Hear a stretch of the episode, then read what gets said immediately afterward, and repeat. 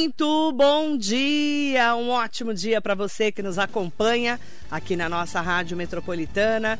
Manhã muito especial, hoje é terça-feira, dia 15 de agosto de 2023. Seja muito bem-vinda, seja muito bem-vindo ao Radar Noticioso com muita informação, prestação de serviços à comunidade aqui da região do Alto Tietê, do Brasil e do mundo com você pelo Facebook, Instagram e YouTube. Entra lá pelo meu site marilei.com.br. Hoje tem convidada especial que é a vereadora Malu Fernandes, do Solidariedade, ela que está no seu primeiro mandato uma das mulheres da Câmara, lembrando que dos 23 vereadores só tem a Malu, a Inês Paz e a Fernanda Moreno, mas Esperamos melhorar né, essa representatividade feminina. Daqui a pouco nós vamos falar de eleições 2024. Já, já. Antes, bom dia, Malu. Bom dia, Marilei. Bom dia para todos que estão nos acompanhando. É um prazer estar aqui. Saudade que eu estava desse cantinho, né? Falar um pouquinho da nossa cidade, dos projetos. Vamos lá discutir. Vamos falar de Malu Fernandes, que está ainda no Solidariedade e que vai promover uma feira Isso. de Estudante para estudantes. Isso. Quais as idades? É, a partir do, ter, do, segundo ano do ensino médio, né? Então, entre 15, 16, 17 anos. Menos. É. Mas a gente deixa aberto também para o público, né? Sexta, quinta e sexta-feira, dias 17 e 18 de agosto, como que vai ser essa feira especial que vai ter lá? Bom, Marilei, primeiro é importante ressaltar que o Decola Jovem, que é, é, o nome desse evento, né, é o maior evento estudantil aqui da região do Alto Tietê. Então, um grande objetivo que a gente tem com esse evento é de conectar a juventude, principalmente mogiana, à sua vocação acadêmica e profissional. A gente vai ter alunos também da região, de Salesópolis, Biritiba, e também a gente deixa aberto para os alunos das outras é, cidades aqui da região. É, o que eu vejo, né, que a gente vem passando nos últimos anos por algumas questões em relação à educação. A juventude, de certa forma, foi muito impactada com a pandemia, né? E hoje é, existe, existe uma grande falta de perspectiva do jovem em relação ao seu futuro, principalmente no aspecto da educação. Então, esse evento nada mais é do que é uma oportunidade para a gente restaurar um pouco mais dessa crença na educação a partir do jovem, para que ele possa entender as diversas possibilidades que ele tem, não só no nosso município, mas na região e em São Paulo. Então, nesse evento, nós teremos mais de 20 instituições de ensino, não só de graduação, mas de curso profissionalizante, curso técnico, curso de idiomas. Vamos ter também oportunidade de trabalho para eles, para que eles possam, né, de certa forma, se situar. Então, essa é um evento muito especial, em parceria com a diretoria de ensino, com a Prefeitura de Mogi das Cruzes. Né? Quero aproveitar e agradecer é, aos parceiros, a dirigente Fabiana, o prefeito Caio Cunha, que abraçaram essa causa junto com a gente para poder fazer acontecer. A estimativa, Marilei, são de 4 mil estudantes, só da rede de Mogi. E a gente deixa aberto também é, para que os alunos das escolas particulares participem desse evento.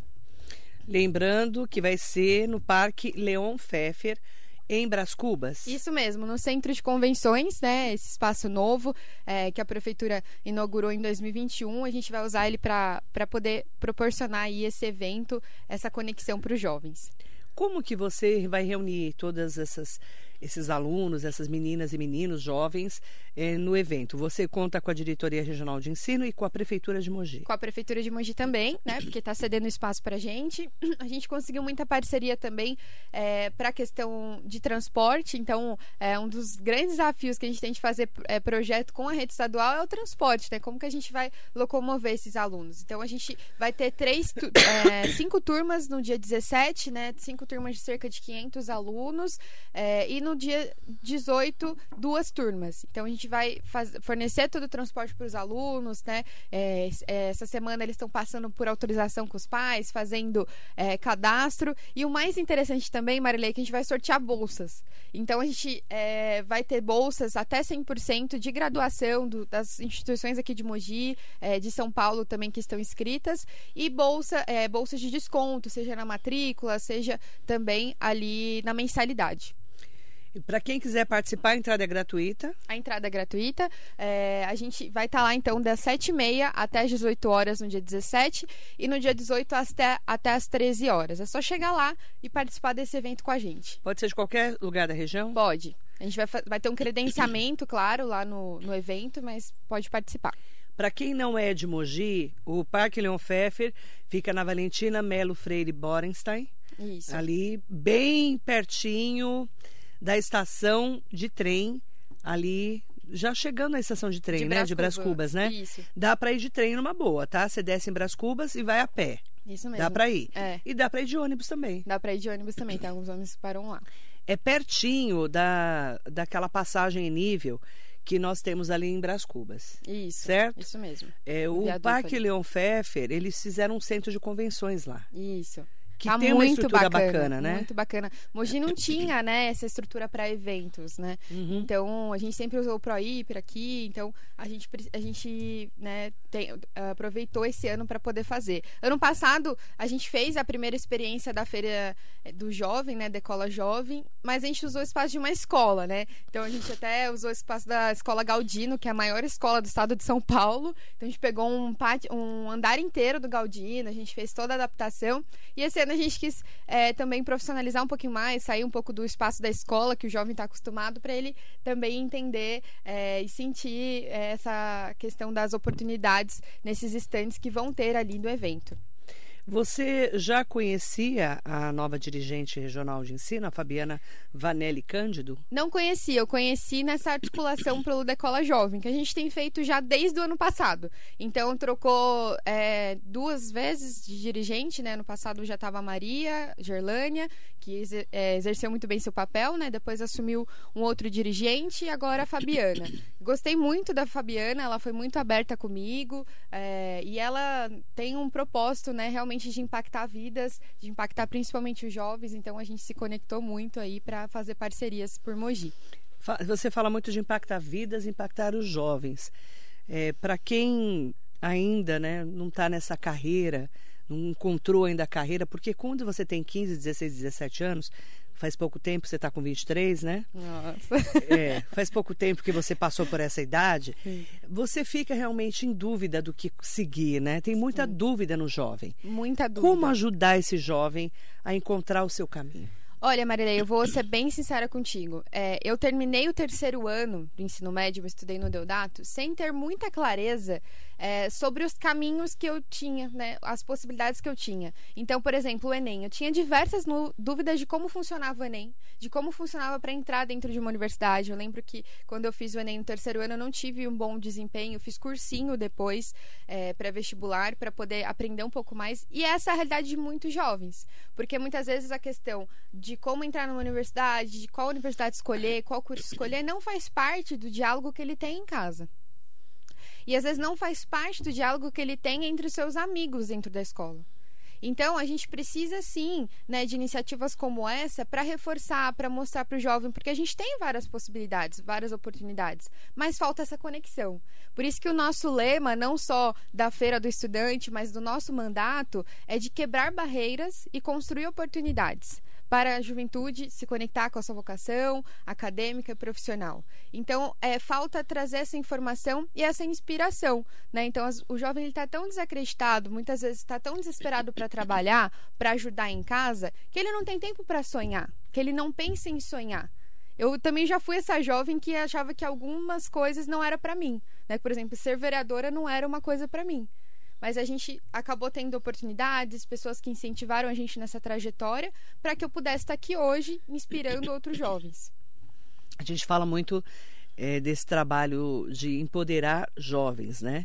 E até tem um Empodera Juventude, né, que é da prefeitura, que eu falei inclusive com o Claudemir Menezes, que é o secretário agora que vai ficar interino do Desenvolvimento Econômico e Inovação, de como levar esse jovem para essa qualificação. É. Porque muitas vezes você sai do ensino médio, né, que a gente fala, faz o ensino médio e você não sabe fazer nada depois que você saiu dali. É. Não é verdade?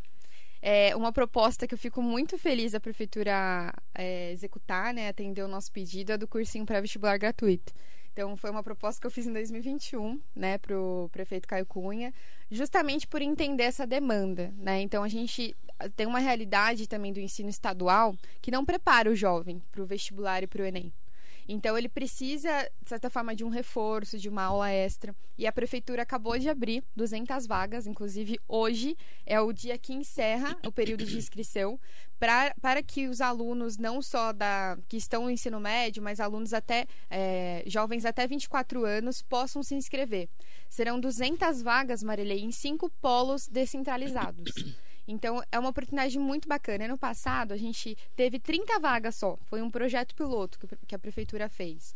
E a gente conseguiu aprovação na Unesp, em Instituto Federal, em faculdade de ponta, de alunos que passaram pelo cursinho da prefeitura.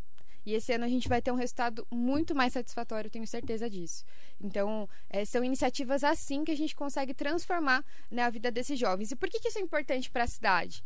Porque esse jovem, né, que ele tem uma profissionalização é, mais qualificada, consequentemente, ele vai ter também uma melhoria no seu, na sua ascensão pessoal, profissional, para sua família, vai gerar, de certa forma, emprego, renda para nossa cidade, desenvolvimento para nossa cidade. Eu não conheço, Marilei, um estado, um município, um país que não se desenvolveu sem passar por reformas e investimentos fortes na educação. Então, esse é o caminho, a gente investir na educação, por mais que a gente sabe que é, que é difícil, são muitos alunos, são muitas escolas, é muita demanda, é muito problema para a escola resolver, mas a gente precisa investir na educação. Como é que você está enxergando hoje né, a Secretaria de Educação de Mogi das Cruzes, que tivemos várias mudanças de secretários, mas agora parece que a Patrícia Ellen está né, ali eh, conseguindo azeitar a máquina da educação, que não é fácil. Não é fácil. Como que você está enxergando agora? Olha, eu vejo uma equipe muito engajada, Marilei, e eu vou falar especificamente da questão pedagógica. Nosso departamento pedagógico, juro, acho que é um dos melhores que eu já conheci. É uma, é uma é um, são profissionais muito, muito preparados, né, que buscam fazer avaliação, que buscam fazer material, preparação para o professor. E esse é o caminho para que a gente possa recuperar o que a gente perdeu nesse período da pandemia. A gente tem um grande desafio, Marilei, sobre a educação especial, a educação inclusiva. Esse aí é um desafio não só para o nosso município, mas para o nosso país. Então, essa eu acho que é a principal demanda, de certa forma, que hoje tem para a rede municipal saber lidar. Porque a gente aumentou, vamos supor, é, número de cargos, né, de, da, daquelas profissionais que são auxiliares para os alunos que precisam dessa demanda, mas isso não é a única solução. Se aumentar o número de profissionais dentro da sala de aula. A gente mudar a concepção da educação é, para que ela seja realmente inclusiva. Então a gente entender que o professor, por mais assim que ele não tenha, é, que ele não faça ali um auxílio específico para um aluno, né, não seja esse profissional específico para esse aluno, ele precisa entender que é, precisa incluir esse aluno, né? Não ficar só aquela coisa de que o aluno fica isolado com o auxiliar é, enquanto a, a aula está rolando. Então isso precisa mudar nessa, nessa concepção. E isso passa por formação. E aí entra o problema do aumento do número de crianças autistas. Isso. Né? Que foi um boom aí depois que nós tivemos de a pandemia de né? diagnósticos, que ficou muito represado e antes não se diagnosticava tanto, as pessoas não entendiam muito o autismo, né? Isso. Hoje também é um outro problema, que é um desafio de todas as prefeituras, de né? todas as que prefeituras. é engajar, é, é colocar aquela criança no dia a dia da escola com suporte. Isso. Isso está acontecendo também. Isso, é, estão buscando fazer isso, porque é um, é um desafio gigantesco, gigantesco, porque tem a questão do número de profissionais, isso aumenta folha de pagamento. Uma das coisas, assim, né, que a gente tem percebido no aqui em Mogi, do Fundeb, 80% do Fundeb vai para folha de pagamento esse ano. A legislação fala 70%. A legislação fala 70%, né? A gente está ultrapassando, tá ultrapassando 80%. É porque tá realmente é uma estrutura muito grande. Isso. Principalmente com as crianças especiais. Exatamente. Então eu vejo que ainda é um desafio, que a gente precisa de mais soluções, de, de mais né, desempenho nesse sentido aqui na educação de Mogi. Da prefeitura a gente vai para o governo do estado, que continuamos com muitos problemas na educação, muitos, né? Não vou nem falar do secretário de estado da educação que está cheio de problemas ele, inclusive, para resolver, é. né? Da tal da cartilha online, várias denúncias que estão acontecendo. Do aplicativo. É o que aplicativo aparece. que apareceu no celular dos estudantes e dos professores. Tem muita coisa acontecendo no governo do estado. Não precisa de uma explicação melhor? Com certeza. Inclusive, assim, ano, é, semana passada a gente aprovou uma moção de apoio aos profissionais da ETEC, da FATEC, que estão em greve ainda, né, pedindo mais valorização, pedindo uma revisão na, na questão da carreira, no investimento da FATEC, da ETEC. A gente tem uma FATEC aqui na nossa cidade e tem muitos alunos que não conhecem, inclusive a FATEC vai estar na nossa Feira do Estudante, né, e que precisa de muito mais investimento, porque é muito limitado em questão de cursos. Né? Podia oferecer muito mais cursos do que oferece aqui na nossa cidade. E por que, que não oferece? Porque não tem investimento. Então, assim, até um discurso que eu fiz na Câmara, é, é, o que está dando certo, a gente precisa investir e ampliar. A gente precisa manter e ampliar. O que acontece quando é, entra alguns novos governos é de querer mudar tudo, colocar uma cara própria, falar, não, vou fazer desse jeito, sem olhar para o diagnóstico real do que está acontecendo no nosso estado. Então, acho que essa é uma fragilidade do governo do estado hoje. Fragilidade do governo Tarcísio de Freitas precisa rever os investimentos nas ETECs e FATECs, porque eles estão querendo pegar as escolas estaduais contratar professores para fazer cursos técnicos. Sendo que não tem a mesma estrutura que, a, que as ETECs. Nem o mesmo preparo, nem a mesma estrutura. Por que, que não investe nas ETECs? Sim. nas escolas técnicas, né? Realmente valorizando o professor, dando estrutura. A própria ETEC de Mogi das Cruzes, que a gente é muito próxima de nós, nós sabemos que faltam funcionários, colaboradores que ganham muito mal, inclusive, uhum. professores mal remunerados e falta de estrutura. Exatamente. Até mesmo de laboratórios. Uhum. Por que, que não investe nas ETECs ao invés de inventar essa história de colocar professores técnicos nas escolas estaduais? Pois é, esse é o caminho, Marilei. E eu vejo assim, é, a rede estadual ela tem muitos desafios, muitos desafios, né? Então, eu fui gremista, eu lembro que eu já participei de várias é, iniciativas do governo do estado mesmo, articulando todas as escolas estaduais. Não é fácil, é uma demanda gigantesca, mas a gente tem por onde começar, a gente tem por onde se inspirar. Então, é valorização do professor, isso é um aspecto fundamental para a gente poder melhorar a qualidade, motivar o professor. Então, sair né, daquela narrativa que a gente viu muito no nosso país nos últimos anos, de demonizar o professor, de colocar o professor como vilão. Gente, isso não existe. O professor é, né, de certa forma, está ali para poder ensinar. É claro que né, as pessoas pegam que, é, casos isolados de professores que acabam é, usando de má fé para poder orientar os alunos, de certa forma, para algum viés ideológico. Mas a gente precisa entender que o professor está ali para poder ensinar. E não é demonizando o professor que a gente vai conseguir salvar a educação do nosso país. A gente valorizando o nosso professor, trazendo motivação, trazendo realmente protagonismo. O que, que acontece na Secretaria do Estado de São Paulo? Não estou falando só desse governo, mas dos últimos governos que a gente tem acompanhado, são muitas, muitas iniciativas de cima para baixo, Marilei. Não funciona.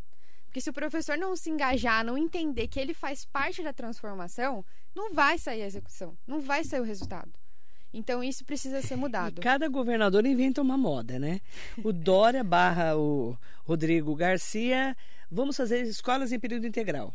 Uhum. Só que eles não entendiam como que era. É, era do aluno para a escola, não a escola impondo que o aluno tinha que ficar o dia inteiro.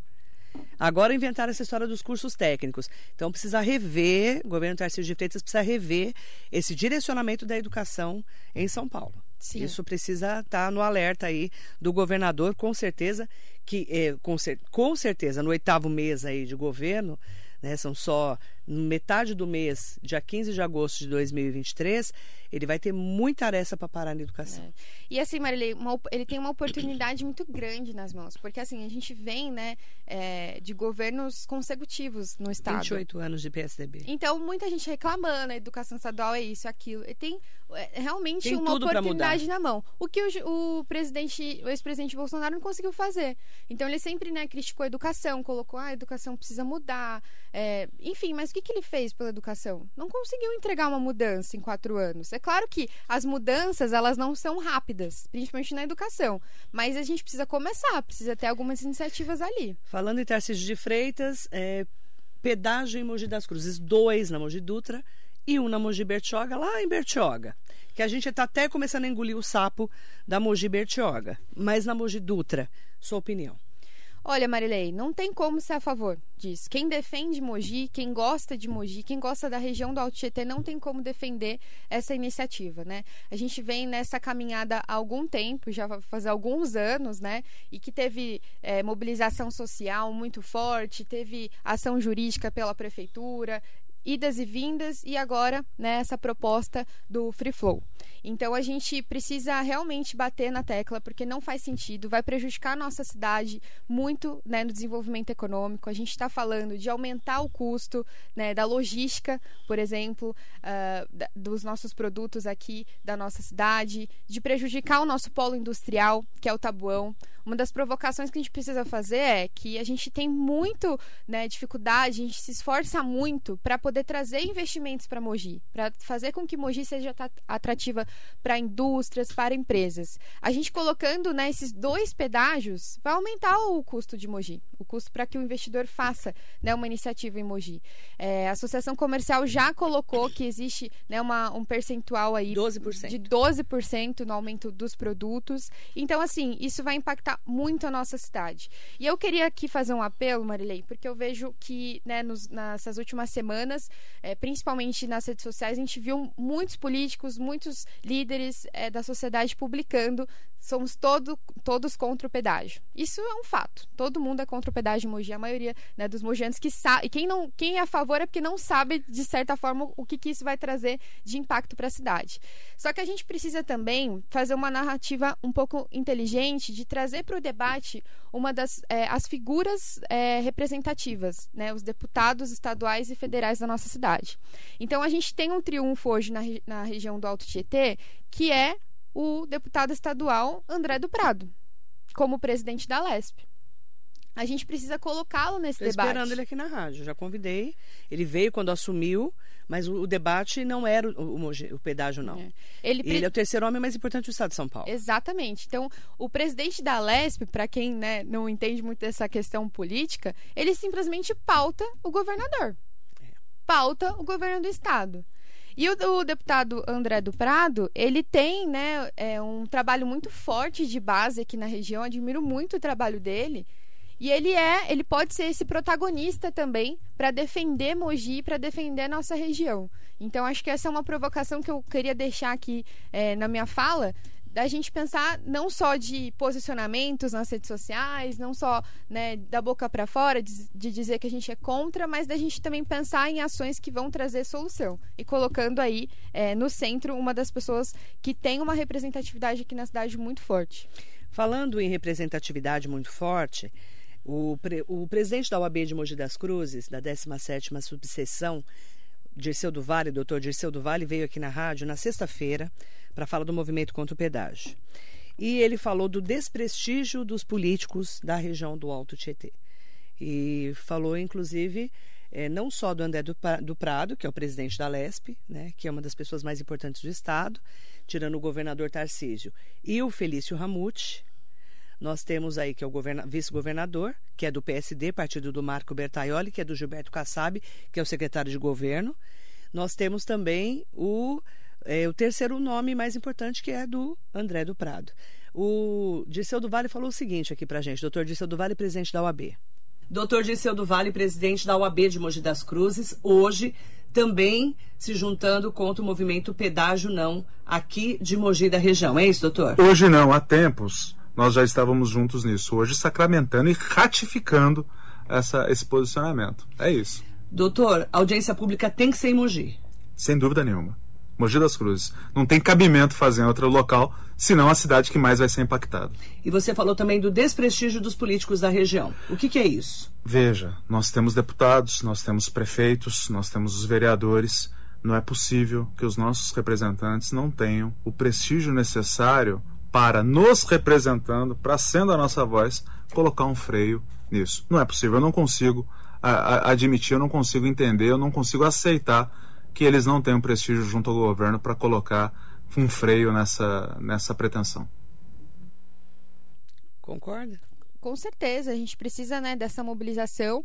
Inclusive, assim, a Câmara é, tem algumas limitações né, do que se fazer, mas a gente tem um instrumento que, de diálogo ali, instrumento jurídico, que é, são as moções. Então, assim, esse ano acho que a gente já aprovou umas três, quatro moções em relação a esse repúdio, né, de diversas falas que a gente tem ouvido aí do governador Tarcísio. E na semana passada a gente fez uma moção de todos os vereadores, então não é só da Malu, não é só do Marcos Furlan, de todos os vereadores, pedindo que a audiência seja aqui na nossa cidade, que é o justo, para que a população participe. Se for fazer a reunião no auditório do DR, a gente não vai ter, de certa forma, essa participação popular ativa. E a gente precisa que seja aqui na nossa cidade. Então, é um pedido da Câmara Municipal. São 23 vereadores. E aí, não cabe simplesmente a gente fazer essa mobilização, mas o governador olhar para isso também.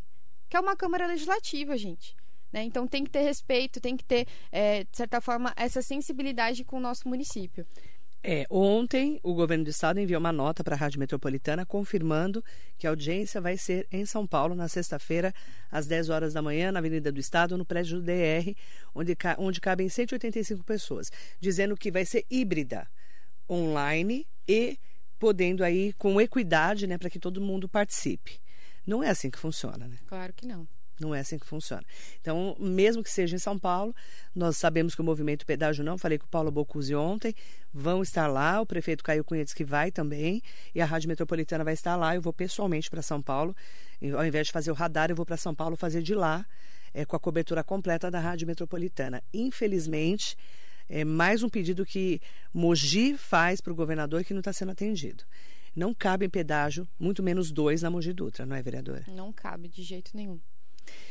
Eu quero aproveitar estão me perguntando: você não vai falar de política? Vamos falar de política, porque ninguém é de ferro, não é verdade, vereadora Malu Fernandes?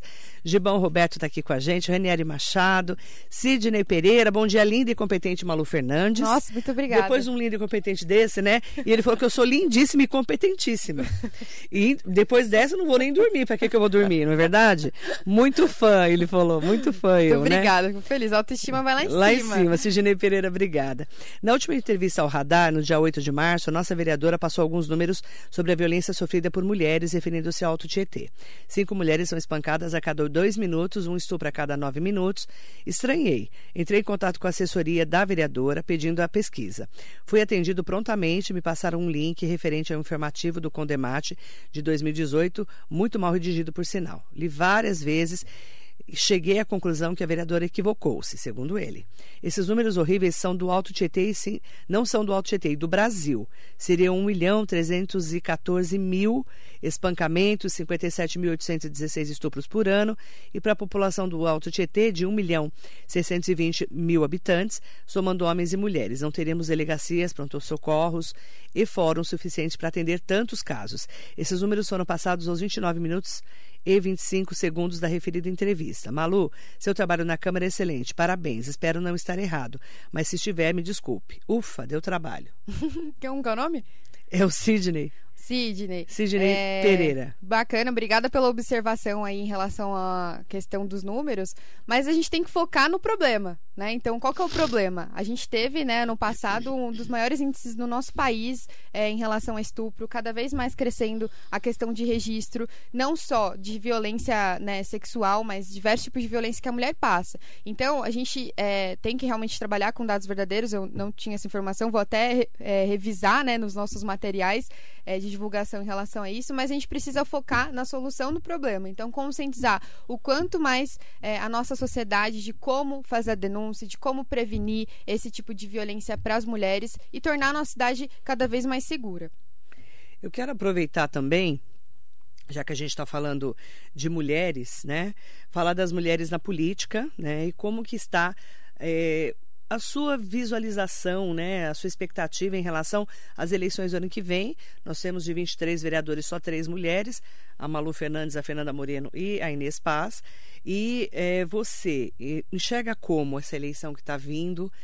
Como é que você pretende se colocar como pré-candidata a vereadora de novo? Para qual partido você vai, já que Solidariedade está no Mogi da Esperança, junto com o PT, PV e outros partidos? Como é que você está se movimentando?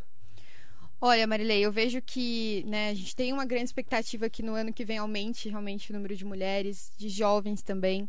É algo que eu, eu observei, né, que teve uma mudança agora nessas eleições de 2022 em relação de 2018 e que consequentemente afeta também a eleição de 2024. Em 2018 e em 2020, a palavra da vez era renovação.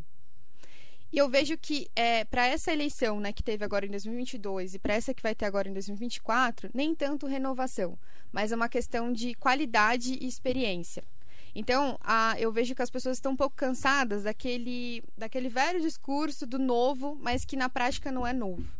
Então, eu, é, o que a população vai precisar avaliar né, para essa eleição é fazer a reeleição de, de, gente que realmente trouxe resultado, que apresentou um trabalho efetivo em prol da nossa cidade e colocar gente capacitada, não simplesmente com o discurso do novo. né? Então eu vejo que existe essa mudança. E em relação à nossa trajetória, a gente né, tem feito um trabalho cumprindo aquilo que a gente se comprometeu na campanha, que é a luta pela educação, pelo jovem, pelas mulheres, pelas famílias. E ano que vem a gente vai trazer isso de novo para a reeleição, principalmente para trazer uma continuidade e consolidar o nosso trabalho do primeiro mandato. Então, eu não sou aquela vereadora que tem o objetivo de ficar é, vários mandatos na Câmara. Eu sempre rechacei isso. Eu acho que a gente precisa dar espaço para oxigenar, para as novas lideranças que tenham novas ideias, mas que traga também qualidade. Então eu vou para a reeleição, né, justamente para consolidar um pouco mais o nosso trabalho. Esse primeiro mandato, né, principalmente os primeiros anos, é de muito aprendizado. A gente aprender realmente a fazer política, articular, entender que nem tudo é do nosso tempo, do jeito que a gente quer. Então, a gente tem colhido alguns frutos agora e a ideia é consolidar para uma candidatura que possa ampliar ainda mais esses resultados. Você vai sair de solidariedade, vai para onde? Ainda não tenho definição de qual caminho é, eu vou, vou, escolher, né? Qual partido eu vou escolher. Eu quero dizer que eu tenho gratidão ao Solidariedade, porque foi o partido, o primeiro partido que eu me filiei. Nunca tinha me filiado antes a nenhum partido. E foi um partido que me acolheu muito bem, Marilei, porque um dos meus critérios, né, na época, em 2020, era justamente um partido que apostasse na, em gente nova, que desse realmente espaço para gente nova e desse estrutura para gente. Não falo estrutura financeira, mas é, oportunidade para que a gente pudesse trabalhar. E o Solidariedade, Marilei, nesses né, três anos agora que a gente vai é, finalizar esse ano, nunca me, me obrigou a fazer nada, assim, sabe? Nunca me deu uma ordem. O que a gente acaba vendo em muitos partidos, em que é, o candidato ou o mandatário ele recebe uma ordem para fazer assim, assim, assado. Eu nunca tive isso no Solidariedade. Montei nosso time com total liberdade, defendi projetos, defendo projetos com total liberdade, claro, com convergência de valores, de ideais, mas sem ter é, nenhum tipo de, de mando, assim. E isso, para mim, é um valor inegociável. Então, um, um dos meus critérios para escolher o próximo partido é isso: a gente ter liberdade para poder trabalhar e defender o que a gente acredita. Não que a gente não vai trabalhar em grupo, a política é feita de grupo. Tem coisas que a gente tem que tomar decisão em conjunto mesmo, né? Às vezes deixar um pouco a divergência de lado para poder pensar no bem comum, mas esse vai ser um dos critérios para minha definição de partido. E o Marcos Damasio esteve aqui, presidente do PL, e também deputado estadual do PL, falando que o PL está de portas abertas para você. Quantos outros partidos já te chamaram? Mais uns dois partidos. Mais você está estudando, partidos. então, para qual estudando? É, agradeço muito aí o convite do PL, fico honrada, é um partido, né, é o maior partido, de certa forma, do Brasil hoje, é, que tem ali aqui lideranças fortes na nossa cidade, na nossa região. Fiquei muito honrada pelo convite, a gente está avaliando, né, e, e eu vejo que eles têm apostado muito na juventude no Brasil, então isso é um privilégio também. Como é que você está enxergando essa fase que estamos na expectativa? Se Marco Bertaelli, deputado federal, vai para o Tribunal de Contas ou não vai? Para entendermos como vai ser o cenário das eleições do ano que vem para prefeito da cidade e a possível reeleição, pelo menos a candidatura à reeleição do Caio Cunha.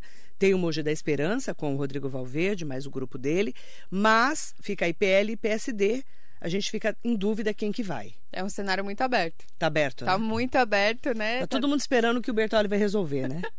Estamos sentados esperando, né? Assim, Estamos aguardando o deputado. Não é à toa, né, Marilei? O deputado, é, eu admiro muito ele, ele teve 80 mil votos só em Mogi. Então. Só na nossa Pesa, cidade. né? Pesa muito. Pesa, né? É uma relevância, tem a influência. Então, né, de certa forma, o que ele decidir vai impactar muito o cenário. É, então a gente está na espera também, mas eu vejo uma mobilização muito forte aí do prefeito Caio Cunha, tem buscado ajustar muito né, a sua administração, tem feito muita entrega, né, mudança de postura. Então ele também, é, com certeza, vai trabalhar muito para a reeleição e para consolidar esse trabalho dele é, que ele colocou aí nas urnas de 2020. Você sentiu uma melhora no governo dele? Com certeza. Isso, as pessoas, você acredita que as pessoas estão sentindo Com, na rua? Sim, acredito que as pessoas, em relação à avaliação da gestão, é, eu vejo uma melhora significativa. Então, é, no, nos primeiros anos, né, principalmente no primeiro ano, era muita reclamação de de tapa-buraco, da questão do lixo, da questão da zeladoria. Hoje eu vejo né, uma secretaria muito mais alinhada nesse aspecto, que está à frente aí o nosso secretário, é, o Alessandro Dodô, é, que é super competente. Então eu vejo. E isso é um, eu falo da questão da infraestrutura, porque é uma das principais questões da gestão municipal, né? Onde a pessoa realmente reclama, ela vê é, de fato o impacto na cidade. A gente sabe que tem vários, vários outros várias outras áreas, assistência, educação, enfim. Mas eu vejo que um dos pontos principais que tinha muita crítica no início da gestão era isso, e ele tem buscado ajustar. Falando em lixo, a Justiça de São Paulo derrubou a decisão que autorizava os vereadores de Mogi a fiscalizarem a peralta ambiental. Sem a criação de uma comissão especial na Câmara de Mogi para esse fim, o TJ, Tribunal de Justiça de São Paulo, alega que os vereadores são usuários cidadãos que não detêm prerrogativas funcionais né, para fiscalizar ao bel prazer estabelecimentos privados. Como é que você viu essa decisão? Olha, Marilei, é muito complexo. É, eu acredito assim que tudo tem uma abordagem correta, né? É, eu vejo que a Câmara né, já aprovou vários requerimentos, poderia convidar ali os secretários, os responsáveis para poder fazer esclarecimentos. É, eu entendo um pouco do susto, né, por conta da forma como foi feita nessa busca por ali fiscalizar na hora, e aí a, a empresa tem seu direito, né, de, de fechar ou não ali as portas para poder fazer esses esclarecimentos. Mas o esclarecimento precisa ter. Então, se o vereador ele tem total né, direito e é dever do vereador é, fiscalizar, questionar, Você e a prefeitura maneira correta. A maneira correta, isso é que eu sempre é, defendi. Porque a notícia é que a Peralta Ambiental, a concessionária dos serviços de limpeza pública de Mogi, conseguiu um efeito suspensivo da decisão do juiz da Fazenda Pública de Mogi, que é o doutor Bruno Machado Miano, que acatou o pedido da Câmara Municipal e concedeu uma liminar que garantia aos vereadores da cidade o direito de exercer as suas atividades de fiscalizar a sede da empresa, verificar suspeitas de irregularidades na execução dos serviços, despejo irregular de materiais, né, ali no Rio Tietê, E de condições precárias de trabalhos no local, estavam sendo levantados. O agravo de instrumento impetrado pela empresa contra a decisão da Justiça de Mogi foi julgado pelo relator Borelli Tomás, da 13ª Câmara de Direito Público do Tribunal de Justiça de São Paulo, no dia 11, a pedido do consórcio Mogi Limpa, que representa a Peralta. Então, agora, né, nós temos aí a Peralta, a Justiça de São Paulo, derrubando a decisão que autorizava os vereadores de Mogi a fiscalizarem a Peralta. O resumo da ópera, Marilei, que eu acho que a gente precisa analisar é qual é a dificuldade de abrir esse espaço para os vereadores fazerem a fiscalização? Né? Então, beleza, está fazendo essa discussão jurídica e aí estende né, é, toda essa discussão, mas qual é a dificuldade? Por que não abrir? Né, por livre né, vontade, então, já que não vai trazer uma restrição jurídica, tem uma restrição jurídica, mas por que não abrir por livre vontade? Sendo que a intenção dos vereadores é justamente certificar que te, te, está sendo feito de qualidade, né, que não tem nenhum problema acontecendo, nenhuma irregularidade. O melhor é o diálogo. O melhor é o diálogo. Então, tanto por parte dos vereadores, na melhor abordagem possível, tanto por parte da empresa, que está prestando um serviço público para a nossa cidade. Nós vamos acompanhar essa decisão. Vereadora, obrigada pela entrevista. Eu que agradeço pelo espaço novamente. É sempre um prazer estar aqui. Quinta e sexta tem? Decola Jovem. Nossa Feira do Estudante, a maior aqui da região do Alto Tietê. Das 7h30 às 18 horas no dia 17, quinta, e dia 18 na sexta. Até às 13 horas. Ali no Leão Pfeffer. Exatamente. Vai ser um dia muito especial para os jovens de Mogi e eu espero você lá todas as jovens e os jovens convidados. Exatamente. Pai que quiser ir também para tirar dúvidas, para poder orientar melhor seus filhos, fica à vontade, fica aberto ali o convite. Obrigada, viu? Eu que agradeço. Vereadora Malu Fernandes, entrevistada especial de hoje aqui na Metropolitana. Bom dia para você. Bom dia. Marilê.